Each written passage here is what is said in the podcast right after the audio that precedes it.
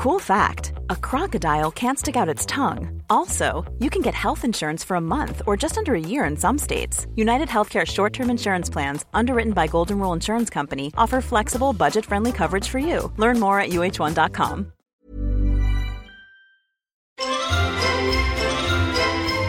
Mira, me apetece comenzar este episodio de Mindfuck sobre asteroides con una recomendación de podcast, que es algo que nunca hacemos. Eh, ¿Habéis escuchado el descampado, supongo? ¿Conocéis el descampado? Grandísimo podcast. Sergio Mena, mi Pues compañero. tiene un, un spin-off que es Mirando al espacio, que me encanta. Es una sección de Si amanece nos vamos en la cadena Ser, que lo podéis buscar en vuestras aplicaciones de podcast como Si amanece descampado. Y es la aventura de un señor de Cuenca que se va al espacio a, a un planeta. Es el señor que manda a un planeta. A la venga. Y hay un asteroide que tiene. que habla. Un asteroide que habla. ¿Tú, tú te, has, ¿tú te has imaginado. Espi? y eh, tiene eh, ojos. eh, ¿qué- qué- no, y tiene voz. Claro, ¿tú te has imaginado alguna vez qué voz tiene un asteroide? Pues una voz pétrea. Claro, claro. Es que yo- eh, este tiene. Este tiene como vozarrón, ¿sabes? Como, hola, buenas tardes, vengo aquí, soy el asteroide. Pero claro, si es un asteroide pequeñito, tendría vocecita. Claro, haría así. Claro, ¿Los asteroides hablan? No sé, muchas preguntas. Mirando al espacio. Ya está, comenzamos MyFacts. Buscamos los límites de la ciencia, el futuro de la tecnología, el alcance de la mente humana. Esto es Mindfats. Bienvenidos a Mindfax, donde cada semana buscamos los límites de la ciencia, de la tecnología y de las preguntas absurdas que se pueden hacer al comienzo de un episodio.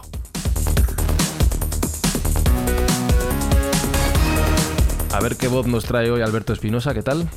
Hola, ¿qué tal? Buenas, buenas noches. ¿Qué tal? Como de asteroide gordo. De asteroide. De asteroide gordo. Asteroide grande. Gordo. A ver la voz de Jesús Callejo, ¿cómo estás? Muy buenas, caballeros, aquí estoy. Esto es la voz de un canto Es- un- parece que está retransmitiendo un partido de fútbol. Sí, sí, es que ha rodado por muchos campos. A ver la voz de Sergio Cordero, ¿cómo estás? Hola, yo soy el asteroide que mató a los dinosaurios. ¿Qué tal? Ojo, primo. Eh, Sergio, con esa voz de asteroide, por favor, recuérdanos la buena acción, pero con esa voz, ¿eh? Que estamos haciendo en Mindfax de aquí a final de año. ¿Pero qué queréis? ¿Que nos echen ya de todas las plataformas de podcasting? Claro, claro, claro. Fenomenal. Bueno, pues ahora esta temporada Os lo que vamos a hacer Os recuerdo que esta siguiente. temporada, en esta fecha, lo que hacemos nosotros es ayudar a los chavales que están necesitados y nosotros les mandamos unos juguetes de nuestra parte, gracias a vuestras escuchas. Ahí lo dejo. ¿Por qué este asteroide tiene acento?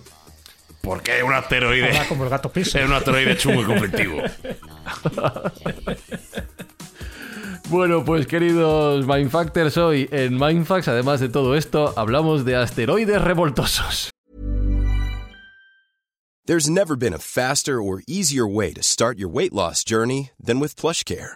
PlushCare accepts most insurance plans and gives you online access to board-certified physicians who can prescribe FDA-approved weight loss medications like Wigovi and Zepbound for those who qualify. Take charge of your health and speak with a board-certified physician about a weight loss plan that's right for you. Get started today at plushcare.com slash weight loss. That's plushcare.com slash weight loss. plushcare.com slash weight loss.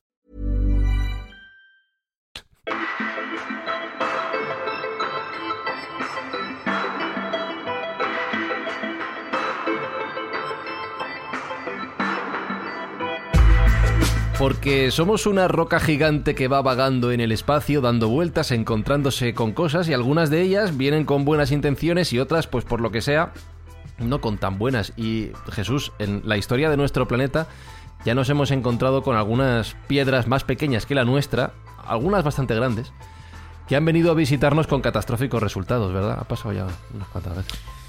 Sí, desde luego. Hemos tenido un poco de todo y de hecho gran parte de la historia, no de la humanidad, sino del planeta, la han marcado pues distintos asteroides que han chocado contra nuestro planeta y han extinguido, no el 100%, pero un 85% de, de los seres vivos. El último, pues el, que conocéis todos, que fue hace 65 millones de años, y que arrasó a los dinosaurios. Lo cual, para que veáis, una, lo que es una catástrofe de esas características, de esa magnitud, porque estamos hablando de, un asteroide de más de 10 kilómetros que, eh, bueno, llegó a, a, impactar contra lo que sería ahora un poco el Golfo de Yucatán, ¿no? En esa zona, y ahí se han encontrado los restos. Bueno, el extinguir todos los reptiles de aquella época, que era la especie dominante, es lo que permitió que los mamíferos sobrevivieran. Y gracias a los mamíferos, al desarrollo evolutivo, pues a lo mejor estamos aquí nosotros. Es decir, que lo que es una extinción para una especie sirve para que otra especie coja las riendas, en este caso biológicas del planeta, y se vaya expandiendo y extendiendo.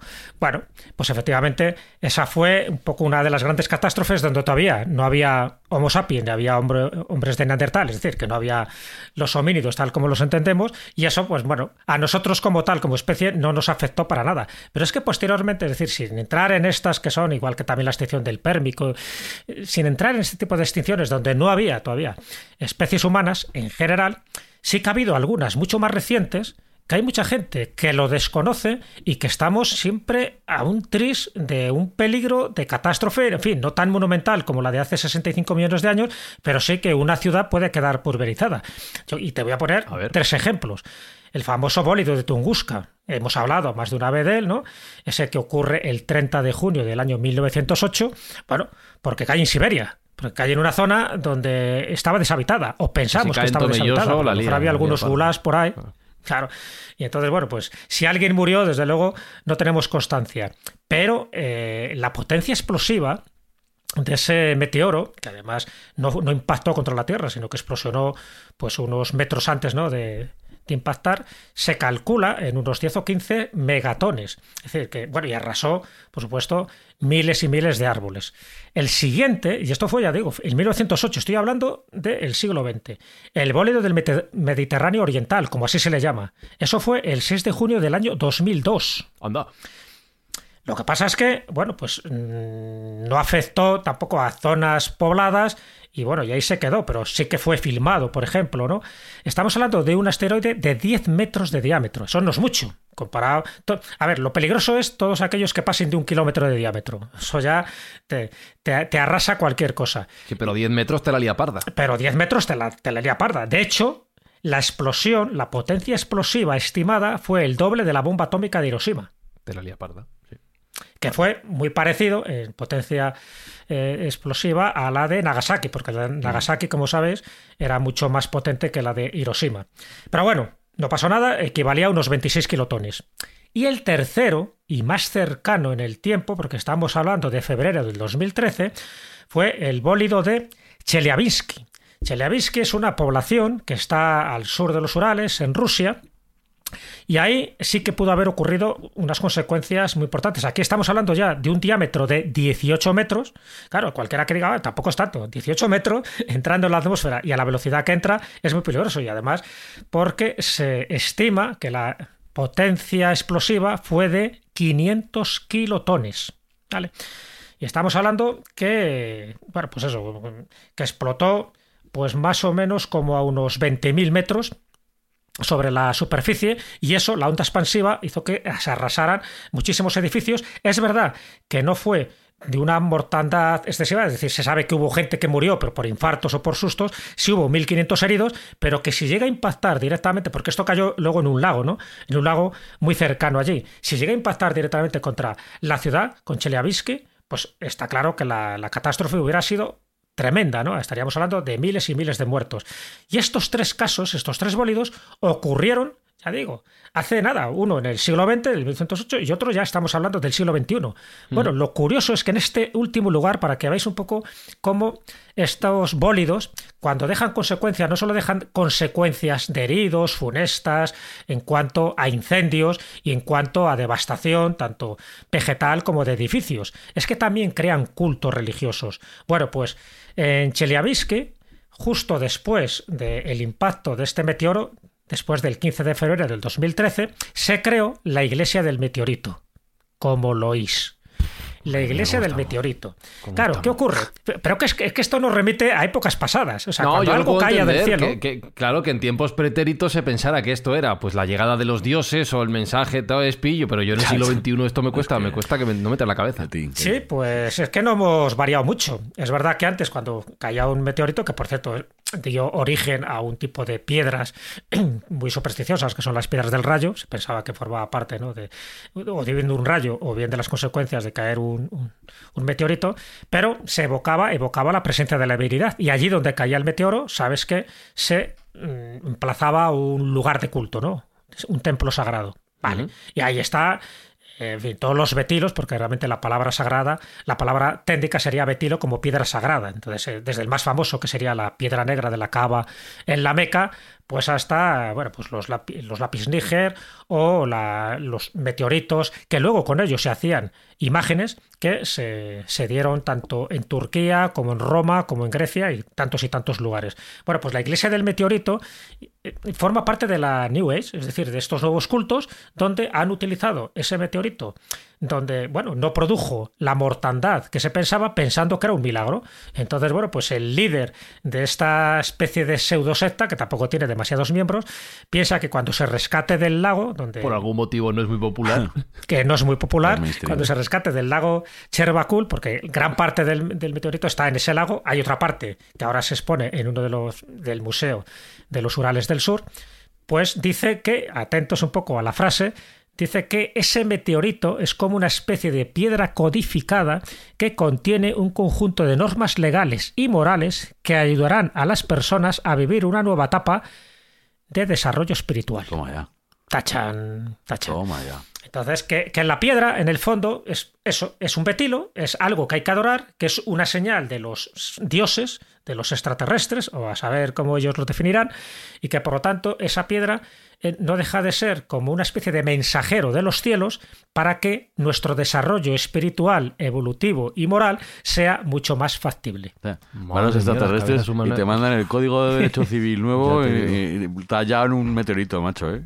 Déjame, déjame, se me está ocurriendo una idea. Déjame que conecte de nuevo con el, con el asteroide que se cargó a los dinosaurios. Señor asteroide, ¿qué tal? Buenas tardes. ¿Qué pasa? ¿Cómo andamos? Eh, no es usted muy popular en, nuestro mundo, ¿no? ¿no? No ha sido usted muy bien considerado. Hombre, no, me extraña, cada vez que vengo la lío parda. Ya, eh, ¿le gustaría a usted tener una iglesia en estos momentos? A lo mejor deberíamos reconsiderar. No me vendría más, no me vendría más para eh, yo guardarme el lío de, lluvia allí. ¿Quiere hacer usted un llamamiento a lo mejor para mejorar su imagen, una campañita o algo? Sí, hombre, sí, chavales, no temáis que cuando llegue yo va a petar un poco aquello, pero si os apartáis un poco no os va a pasar nada. Pero quiere decir, ah, que usted sigue dando vueltas, no se quedó aquí. Hombre, yo vengo cada X tiempo vengo para Cabero. Ah, vale, vale. Pues nada, muchas gracias y que, y que vuele usted bien, ¿vale? Muchas gracias, campeón. es que en Mindfax siempre tenemos a los eh, protagonistas de cada historia. Eh, por cierto, Sergio, que llevas un rato callado. Em, claro, eh, lo que dice Jesús da mucho miedo, porque no hace tanto que han caído asteroides en el planeta, que esto parece de tiempos muy antiguos, y podría volver a ocurrir en cualquier momento. Tengo una buena y una mala noticia para ti. ¿Cuál quieres primero? La, la mala, venga, así mejoramos. La mala es que va a caer un asteroide en algún momento de la Tierra y va a eliminar todo rastro de ser viviente que exista. Vale, ¿y la buena?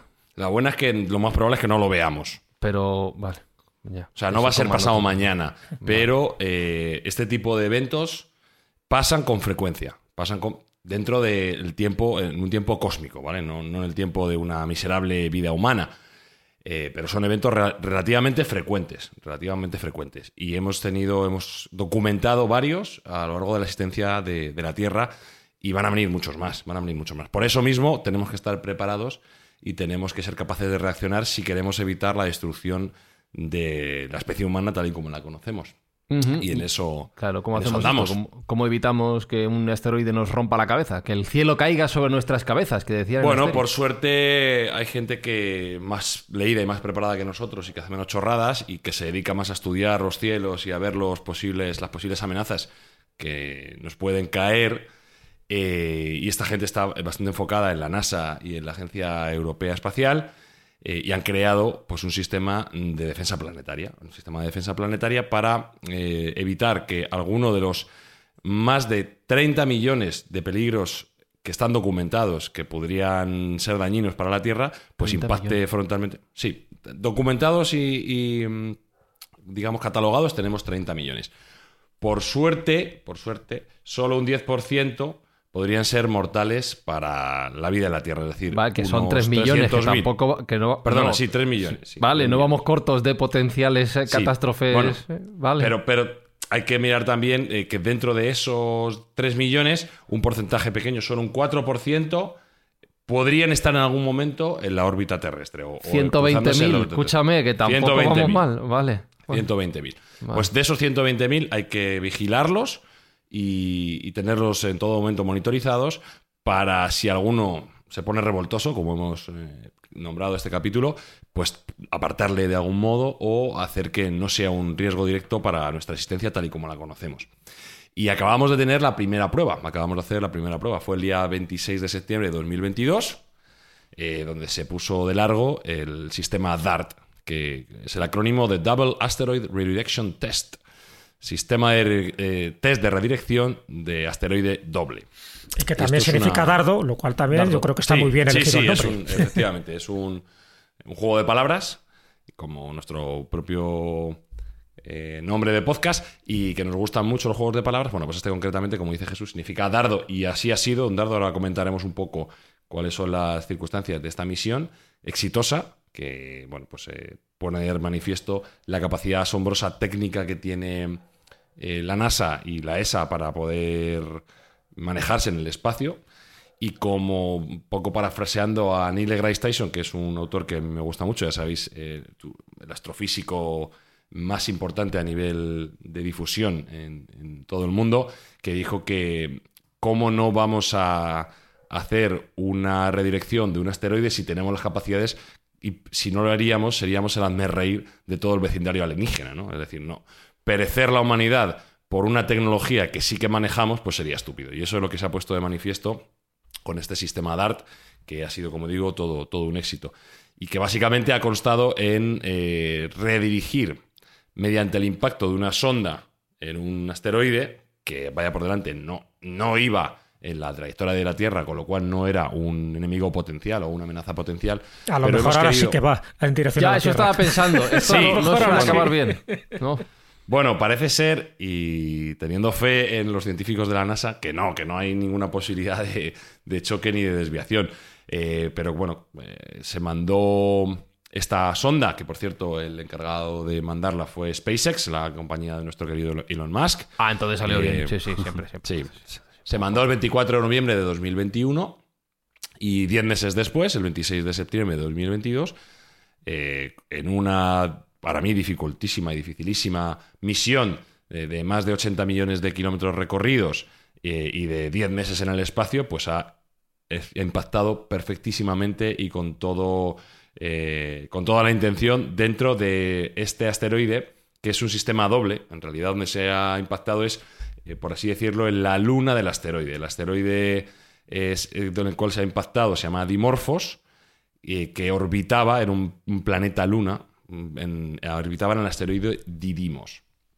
¿vale? Y lo que se ha conseguido mm, con este impacto es desviar eh, la trayectoria y la órbita de Dimorphos, que a su vez ha afectado al, al asteroide Didymos del cual, al cual orbita. Con lo cual, ha sido un éxito absoluto y rotundo la misión, en tanto cuanto se ha conseguido el objetivo de manera impecable, que es desviar una órbita de un asteroide que no era amenazante para nosotros, pero que nos hace pensar que en un futuro, si, fuera necesario hacer un desvío de un asteroide que pudiera ser peligroso, y luego comentaremos algunos que parece ser que sí lo pueden ser, pues la tecnología está funcionando y, podemos estar relativamente tranquilos de que la capacidad al menos la tendríamos. esto básicamente es como jugar al billar, ¿no? O sea, tú tiras allí... Sí, es un billar espacial a 86 millones de kilómetros y 10 meses de distancia. Eh, la sonda eh, tiene un tamaño pequeño, unos 13 mm. metros. El, lo que ha impactado, el asteroide que ha impactado, Dimorphos, tiene unos 123 metros de longitud, aproximadamente dos veces la, la eh, lo diré, eh, la Estatua de la Libertad, dos veces más o menos el tamaño de la Estatua de la Libertad.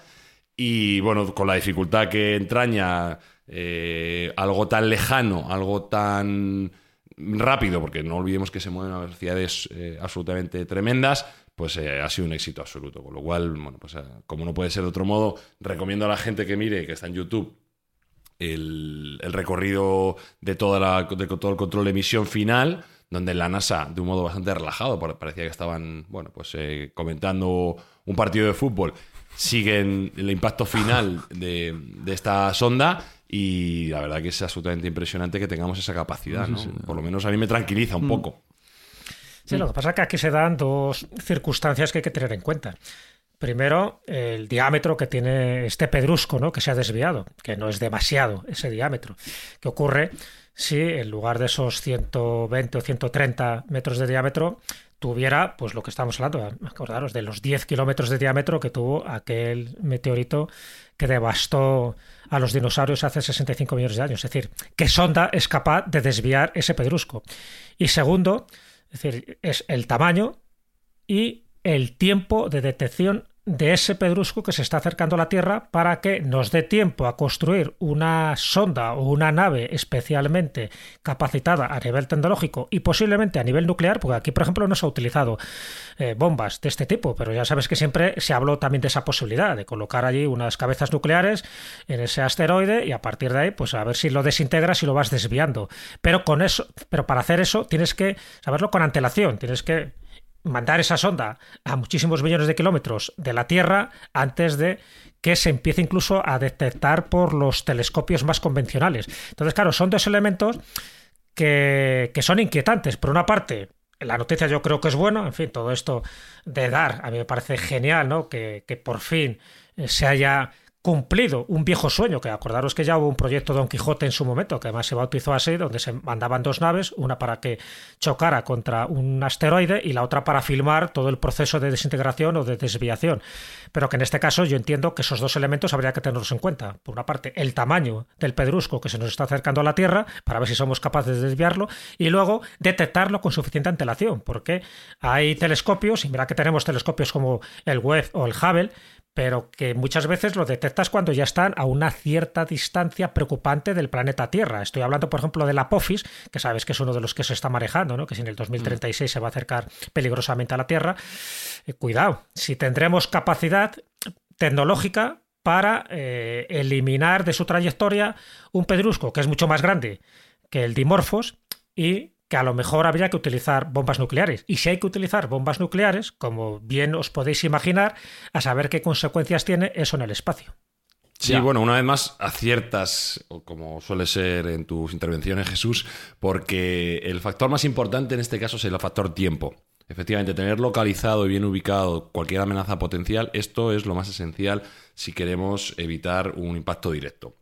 Porque ese tiempo eh, en primer lugar, nos va a dar a nosotros, a su vez, la capacidad de crear eh, la nave adecuada o la sonda adecuada para poder desviar o destruir ese tipo de amenazas.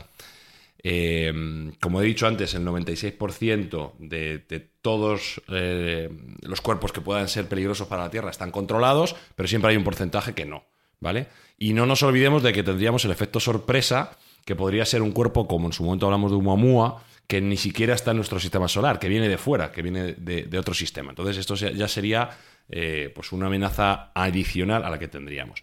Al respecto de cómo se podría desviar un, asteroide de mucha mayor masa de la que tiene este Dimorphos. Bueno, pues hay, hay varias, se, se, manejan tres fórmulas, ¿vale? La primera es la que se ha realizado con DART, que es el impacto cinético, es decir, un choque frontal y directo que, como tú bien dices, en un eh, objeto de gran masa quizá no fuese suficiente, pero es que estamos jugando también que mm, a esas distancias cualquier mínima desviación hace coincidir con una desviación muchísimo mayor en el momento del paso por la Tierra. Es decir, una mínima desviación de una órbita concreta se multiplica exponencialmente en el tránsito hasta que llegue esa amenaza a la Tierra. Con lo cual, una solución como la que ha tenido DART ahora en Dimorphos, evidentemente tendría que ser una nave más masiva, pero no necesariamente tremendamente grande. O sea que por ahí se, prevé que con un impacto de cinético directo podría ser suficiente. La otra solución, ¿vale? Es una solución eh, de gravedad.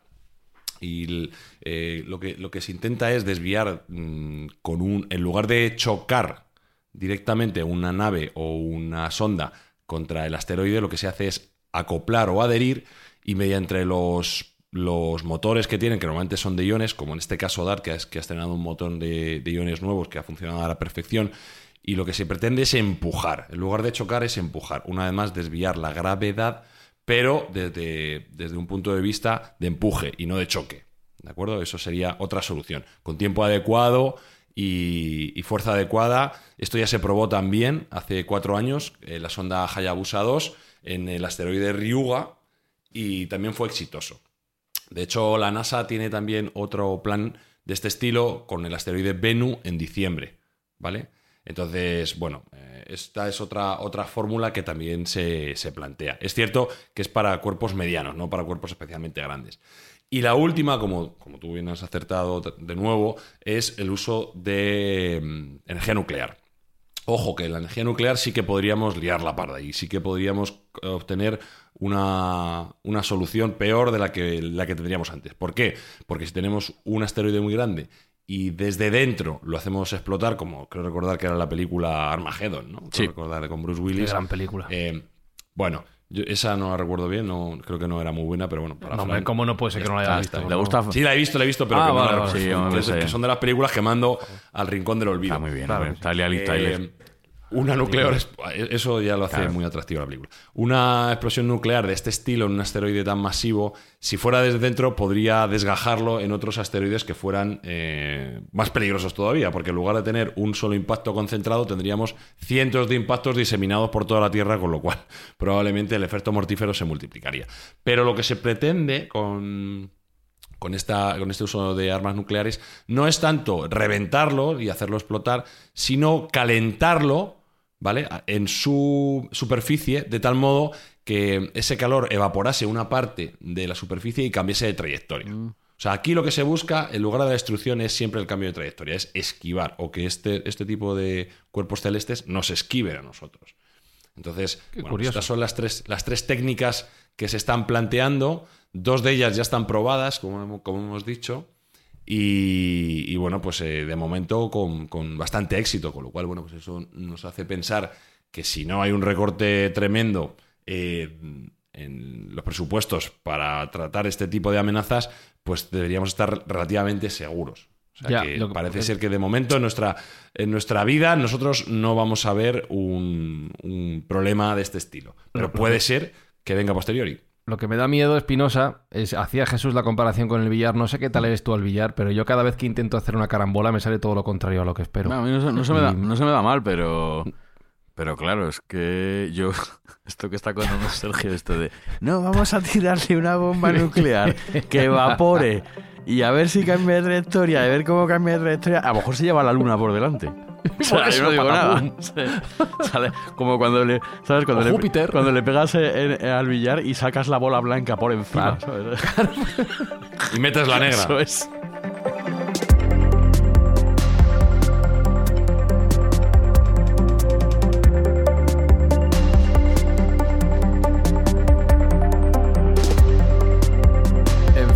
Sea que por salvar la Tierra no nos carguemos medio sistema solar, pero eh, eh, nosotros también, eh, tan a gusto aquí en nuestra terracita y viendo, bueno, en fin, viendo explotar todos los, los Hay, planetas. hay otro detalle muy interesante, claro, estamos hablando un poco del espacio y de las bombas atómicas, en fin, el peligro que puede generar si utilizamos esa tecnología, ¿no? Con el meteorito, el pedrusco que se nos acerca. Pero es que, eh, ¿os acordáis que os he citado tres casos, ¿no? Eh, y dos de ellos en el siglo XXI, en concreto el del bólido del Mediterráneo Oriental, como así se llama, que ocurrió en el 2002. Fijaros, si ese meteoro llega a impactar tres horas después, dentro de lo que era el mismo meridiano, no hubiera sido en esa zona despoblada del Mediterráneo Oriental, hubiera sido en Cachemira. Claro. Si eso ocurre en Cachemira, que sabes que es un territorio que está en disputa entre Pakistán y la India, y Pakistán y la India son dos países que tienen armas nucleares, uno u otro lo hubiera confundido con un ataque y por lo tanto hubiera lanzado sus ojivas nucleares hacia el otro. Y sin embargo, sería por una causa natural, por una causa que no tendría nada que ver con, con el ser humano. Pero para que veáis un poco cómo dentro de ese tablero de ajedrez o dentro de esta partida de billar de la que estamos hablando, a lo mejor uno de esos meteoros de esta, vamos, estamos hablando de 15, 18 metros de diámetro, pero suficiente para que produzca una explosión muy parecida a una bomba atómica, porque puede tener más de 25 megatones, y que el país donde ha explotado considere que ha sido su rival, su enemigo, el que lo ha lanzado. Ya, ya, Cuando se quieran enterar, pues ha podido leer. Lo, lo cuento como posibilidad, porque ya digo, en el 2002, tres horas después, se comenta, por la rotación de la Tierra, Sí. hubiera explosionado en Cachemira. Y Cachemira es como si explosiona en, en Jerusalén. Son lugares muy poco propicios para que se lleven un susto de estas características, porque a partir de ahí se empieza a dar un efecto concomitante. Pero todo, ya que estás hablando de estas, de estas tranquilidad, todo. hipótesis y estas carambolas raras, Espirosa, que te está gustando. Claro, que me el está dando todo mucha tranquilidad. ¿Tú, cono- tú conoces, es que esto sí que me ha dejado loco, lo está mirando, que Jesús no lo va a contar, la hipótesis Némesis? No. Yo no la conocía y es alucinante esto. Jesús, y tú imagínate esto en, en la mesa de billar que hemos descrito, ¿eh? Esto es tremendo. Veamos. Pues es una hipótesis, ah, para mí es muy atractiva, a pesar de que no tiene consenso internacional ni científico, pero bueno, pero el que lo planteó y lo plantearon varios bueno, pues, eh, astrofísicos en su momento, ¿no? Davis, Hutt y Muller. Y estamos hablando de una hipótesis del año 1984. A ver, ya sabes que a mí las hipótesis que aparentemente absurdas son las que tienen más visos de credibilidad, por lo menos para mí. Porque habla, bueno, utilizan el nombre de Némesis, eh, recogiéndolo de la mitología griega, Némesis era una diosa griega de la venganza, ¿vale? Aquella de la que nadie puede escapar. Es, una especie como de equilibrio cósmico que lo conseguiría hacer Némesis. Por lo tanto, eh, no está mal cogido ese nombre para esta hipótesis. Es una, una hipótesis astronómica que lo que te está diciendo es que nuestro Sol, nuestro hermano Lorenzo, tiene una estrella gemela. Bueno, no gemela, una hermana, vamos a llamarla. Un sistema binario. Un sistema binario, ¿vale? Un sistema binario con otra estrella que evidentemente tiene una órbita totalmente excéntrica, en fin, a millones y millones de kilómetros de la órbita de Plutón, y que en teoría sería una estrella muerta, más bien lo que se llama una estrella oscura, una estrella pequeña y posiblemente una nana marrón. Da igual, estos son hipótesis. Pero bien, ¿cuál es el efecto que haría? Es decir, tendríamos esa estrella hermana que estaría ahí perdida ¿no? en la inmensidad de nuestro universo, que de vez en cuando, como tiene una órbita, aunque sea muy excéntrica, aunque sea muy exterior, pero llega un momento en que esa órbita pasa por un lugar muy peligroso, que es la nube de Oort. La nube de Oort es el lugar donde se forman la mayoría de los cometas. ¿Qué quiere decir? Que cuando pasa por ahí, Némesis alteraría parte de esta nube de Oort y estamos hablando de unos 26 millones de años, que es cuando se supone que pasa. Hay una horquilla que habla entre el 26 y 34. Da igual, vamos a poner que sean 26. Cada 26 millones de años pasa por allí. ¿Y qué ocurre? Causa la proyección de, de muchos de estos asteroides, de estos planetoides, de estos cometas, los saca de la nube de Oort. Y claro, ¿hacia, hacia dónde van? En dirección al Sol. Hacia su otro hermano. Pero O sea, me estás diciendo que el Sol tendría un hermano cabrón que cada 26 millones de años se dedicaría a lanzarle chinitas para tocar la Exactamente, nariz. es como si coges un terachinas y dice, venga, Sí, por ala. su proyección, por su, por la, por el magnetismo, ¿no? Y por la gravedad que, que eh, origina, origina una enana marrón, como podría ser esta, lo lanza, claro. ¿Qué ocurre? Que si va en la dirección de su compañera el Sol, evidentemente también va en dirección a la Tierra. ¿En qué se basan estos astrofísicos para determinar esta hipótesis o problema némesis? Porque así también se llama. Porque cada 26 millones de años, con esa horquilla de 34, entre 26 y 34, sí que ha ocurrido una serie de acontecimientos cataclísmicos procedentes del espacio. Entonces, bueno, pues piensan que el posible origen, porque no se puede demostrar todo esto que estoy diciendo, el posible origen podría ser esta nube de Oort que por interacción de la estrella, de Némesis, de esta estrella oscura y pequeña, pues provocaría estos impactos, impactos graves en la Tierra. Pero donde se daría con mayor profusión, es decir, donde nosotros lo notaríamos, porque claro, hablando de 26 o 34 millones de años, dice, bueno, pues a otro gallo con este cuento, Claro, ya le no tocará a otra humanidad.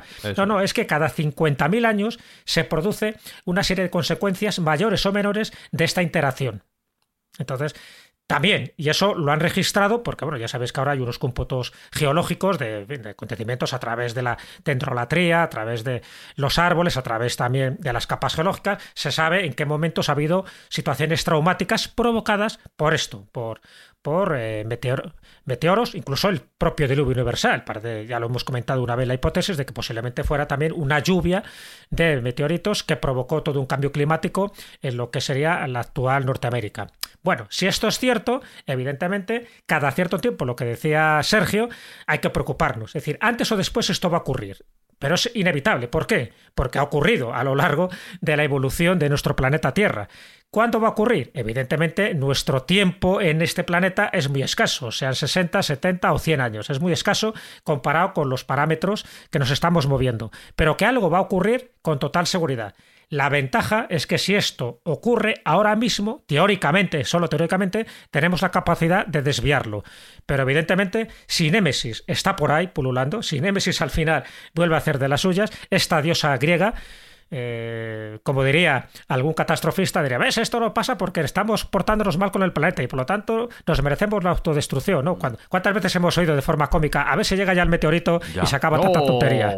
O se acaba tanta tontería. Pues a lo mejor, tanto decirlo, lo estamos invocando y lo estamos provocando. Bueno, sencillamente era contarlo, me parece que es una hipótesis curiosa, ya te digo que la mayoría de la comunidad internacional astrofísica no está de acuerdo, pero bueno, es una hipótesis que podría explicar esa periodicidad de cataclismos, vamos a llamarlos cósmicos, que padece nuestro planeta llamado Tierra. Que, se debería llamar agua, porque ya sabes que los dos tercios es agua.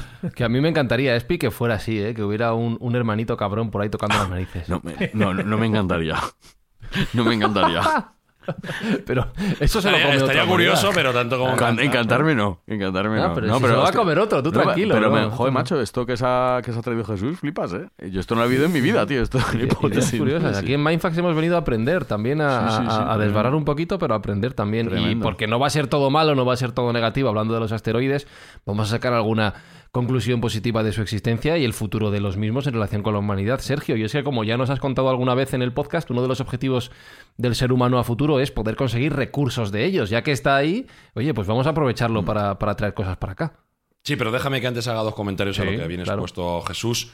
Eh, una de las cosas que se me ha pasado antes, que me pareció interesante de comentar, es que eh, la sonda DART, la misión DART, se pudo ver en streaming, en tiempo real a través del Hubble y de James Webb, ¿no? Pues siendo la primera vez que dos de telescopios tan potentes nos han mandado imágenes en directo del éxito de una misión al resto de la humanidad, no solo a la NASA, se pudo ver en streaming para todo el mundo, lo cual me parece muy interesante.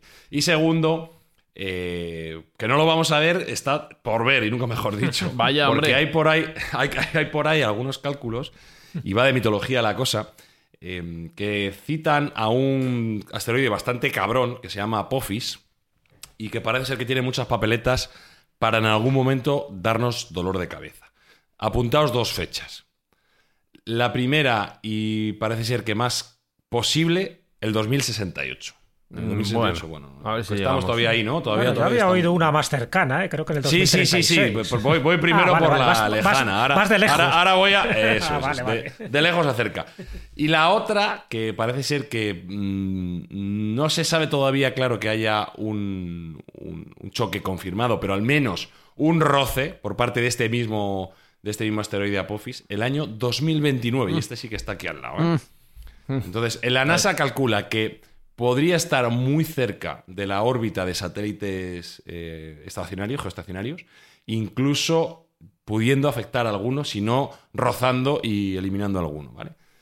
Eh, parece ser que no va a tener capacidad de entrar en la propia Tierra, pero se va a quedar a 47.000 kilómetros. 47.000 kilómetros en mm. escala cósmica es, nada. O sea, es rozando al palo.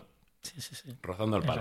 Entonces, bueno, de momento mm, desde la NASA nos tranquilizan y nos dicen que no va, no hay ninguna posibilidad de que choque contra nosotros en 2029. Pero en 2068, como he dicho antes, eh, la posibilidad se calcula en una entre 25.000. No es tan mm, pequeña. Una entre 25.000 es una posibilidad bastante elevada para los términos que estamos hablando. Entonces, un dato, un dato más, mira, que me ha venido ahora a la cabeza. Sí, sí. Yo creo que es instintivo también. ¿eh? Claro, estamos hablando de la NASA. estamos hablando de la NASA y entonces en teoría estamos hablando de científicos que, bueno, que deberían estar muy alejados de la superstición y del mundo mitológico. Pero si os dais cuenta, todo esto de la defensa planetaria, en fin, todas las misiones espaciales que ha hecho la NASA en concreto, todos tienen nombres mitológicos. Es mm. decir, ya sabes que cuando tú pones un nombre a una misión, a una nave, eh, en el fondo lo estás bautizando. Y esa forma de bautizar con un nombre específico es también proteger a esa nave, a ese proyecto o a esa misión. Y fijaros cómo se han bautizado las mejores naves que ha habido y que ha lanzado la NASA. Las Mercurio, las Géminis, las Apolo y ahora la Artemisa, que es la hermana de Apolo.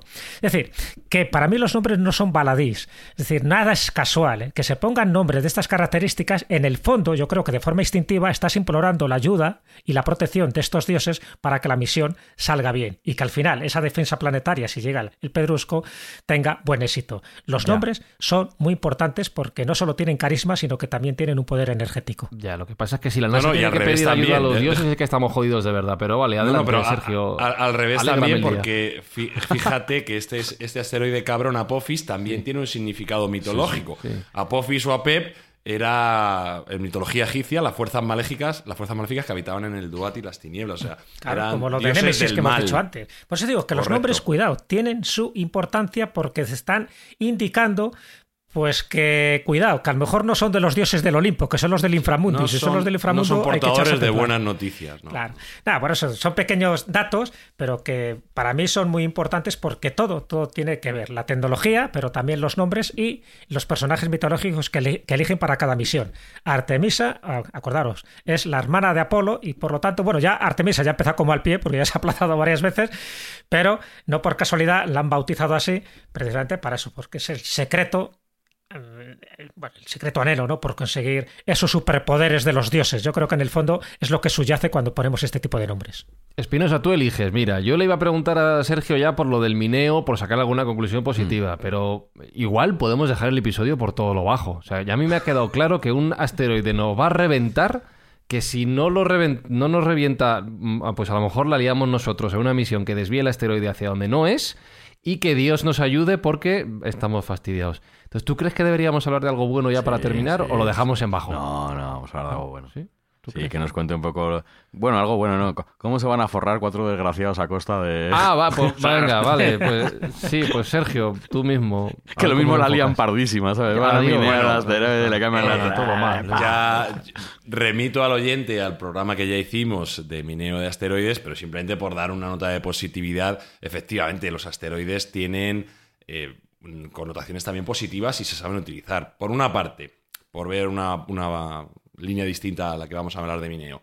Algunos autores y algunos científicos dicen que el cinturón de asteroides podría ser el que mejor fuese candidato para la supervivencia de la Tierra, de, de la raza humana, fuera de la Tierra. Incluso mejor que Marte. ¿Por qué? Porque hay más variedad de materiales dentro de ese cinturón de asteroides. Hay más agua de lo que puede haber en Marte y hay sobre todo muchísimo mineral para poder eh, rehacer una colonia humana con todas las características. Como parte positiva, los asteroides pueden ser nuestros amigos e incluso nuestro hogar el día de mañana. Bien. Y como segunda línea, como bien sabemos, los recursos en la Tierra son finitos y ya nos quedan bien pocos, porque nos estamos fagocitando y cargando. Entonces, eh, una serie de mentes iluminadas, entre los que destaca Peter Dimandis, que es bueno, pues un autor que ya hemos comentado varias veces, y el propio Elon Musk, pues están viendo la posibilidad de traer material, materiales escasos y materiales raros que en la Tierra cada vez son más caros y, y de peor acceso, que además son eh, muy nocivos cuando se trata de extraerlos y que están creando una contaminación atmosférica importante, bueno, pues esto hacerlo en el espacio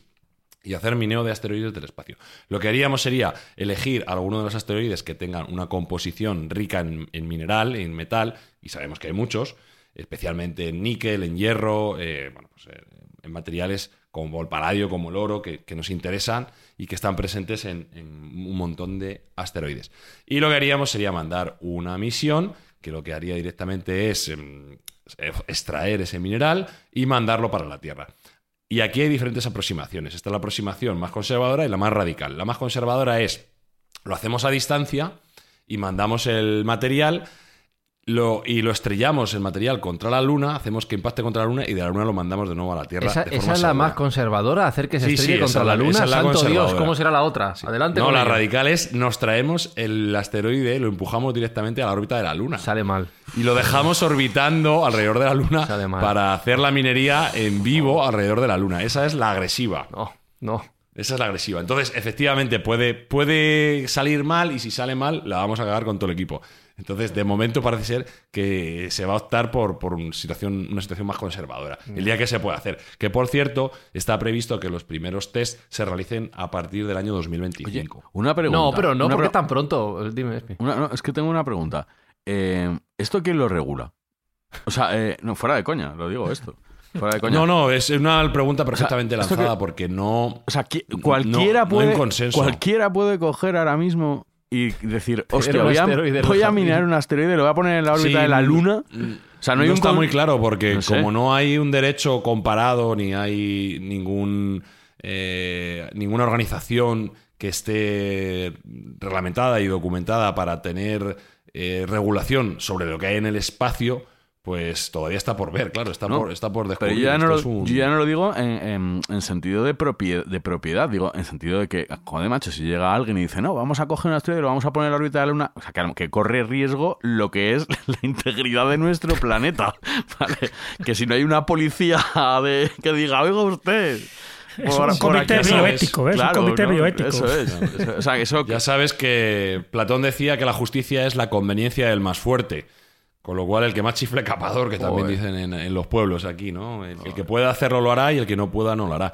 Entonces, bueno, en principio, siempre serán, en principio serían iniciativas público-privadas entre, entre estados o incluso organizaciones supraestatales, como puede ser la ESA o, o, bueno, diferentes eh, organizaciones de combinación entre países y empresas privadas. No creo que un, un loco de por sí mismo vaya a salir a, a tra- a arrastrar el asteroide aquí a nuestro vecindario para que nos mate a todos, ¿no? Pero, pero bueno, es una gran pregunta y, es un- una incertidumbre que tendremos a futuro. ¿Cuál será las normas que regulen ese tipo de extracciones? ¿Cuál será el derecho que rija en el espacio? Eh, ¿Y cuál, cuál, cuál serán al final eh, las reglas que tendremos que seguir cuando queramos salir de casa, ¿no? Salir de nuestra cuna. Ya, bueno, yo me quedo con tres conclusiones de este episodio. La primera es, no me gustan los asteroides, me han caído mal, no traen nada bueno. La segunda es, nos vamos al carajo, pero porque lo vamos a buscar nosotros mismos, vamos a liarla. Y la tercera es que me, me quiero ir a casa. ¿Nos podemos ir a casa de espilla? ¿Podemos? Sí, Sí. súbete, súbete que te llevo. Venga, vámonos, vámonos.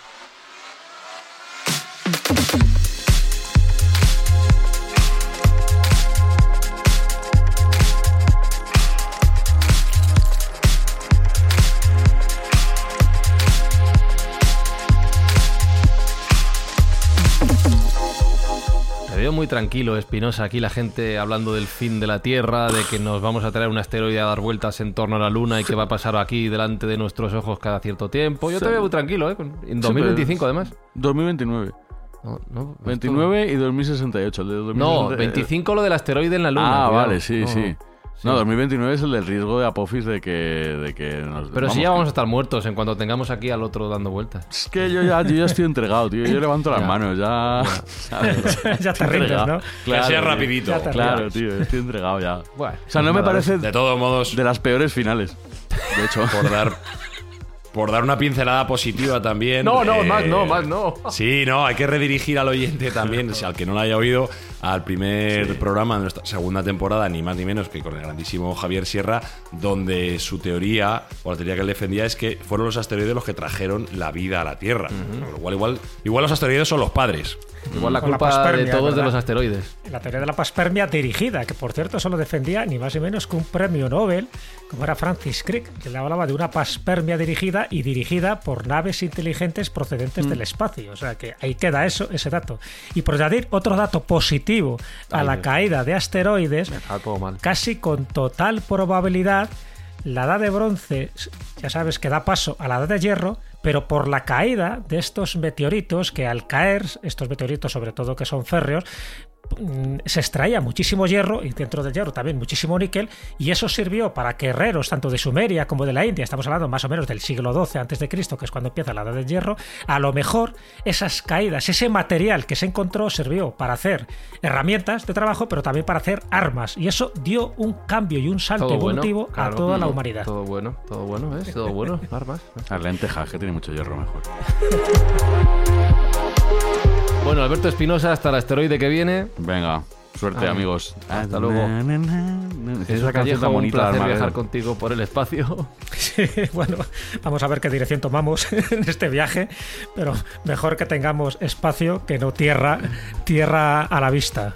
es peligroso. Tremendo. Y Sergio Cordero, antes de que todos nos extingamos, por favor, recuérdanos cómo vamos a ayudar a la gente que sobreviva a todo este, a toda esta Bueno, catástrofe. ante la duda de que no sabemos cuánto tiempo nos queda en la Tierra, vamos a hacer las mejores acciones posibles y la de esta temporada o de esta parte de la temporada es ayudar a aquellos niños que tienen dificultades para tener sus juguetes en Navidades, que nosotros se los vamos a mandar como si cayeran del cielo, como un asteroide caído del cielo. O- Os recuerdo. Asteroide de juguetes. Sí, por favor, no nombre. Eh, os recuerdo que estamos en Twitter, arroba mindfact-bajo, que en siete días tenéis un nuevo episodio. Y Alberto Espinosa, ¿puedes despedir el episodio cantando otra vez lo que estabas Es la canción de los Smith, tío, de Armageddon. Luego la pongo. Dale, dale, dale, dale. Luego la pongo al final. Pero mola más contigo a la vez. Pero si tú la sabes. no, I don't want Hasta, to la, miss a hasta thing, la tío. semana que viene. Tú sigue, sigue. Hasta la semana que viene.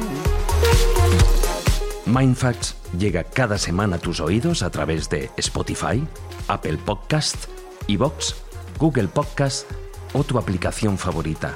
Búscanos en redes sociales. Somos Mindfacts. Houston, ¿me recibe? Aquí Harry Stamper. Houston. Houston, ¿me recibe? Aquí Harry Stamper. Papá. Gracie. Hola, cariño. Ya sé que te prometí que volvería a casa. Oye, no, no, no te entiendo. Creo que tendré que romper mi promesa. Pero ahora tengo miedo, papá. Mucho miedo. Ya lo sé, pequeña. Pero pronto no habrá nada que temer. Tengo que irme, cielo. Papá, no. No, no. Papá, no.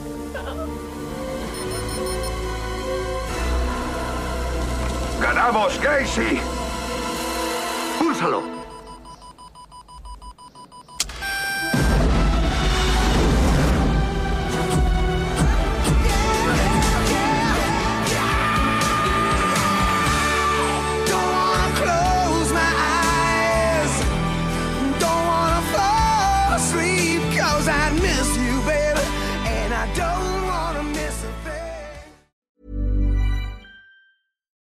It's Paige DeSorbo from Giggly Squad. High quality fashion without the price tag. Say hello to Quince. I'm snagging high-end essentials like cozy cashmere sweaters, sleek leather jackets, fine jewelry, and so much more. With Quince being 50 to 80% less than similar brands. And they partner with factories that prioritize safe, ethical, and responsible manufacturing. I love that. Luxury quality within reach. Go to quince.com slash style to get free shipping and 365 day returns on your next order. Quince.com slash style.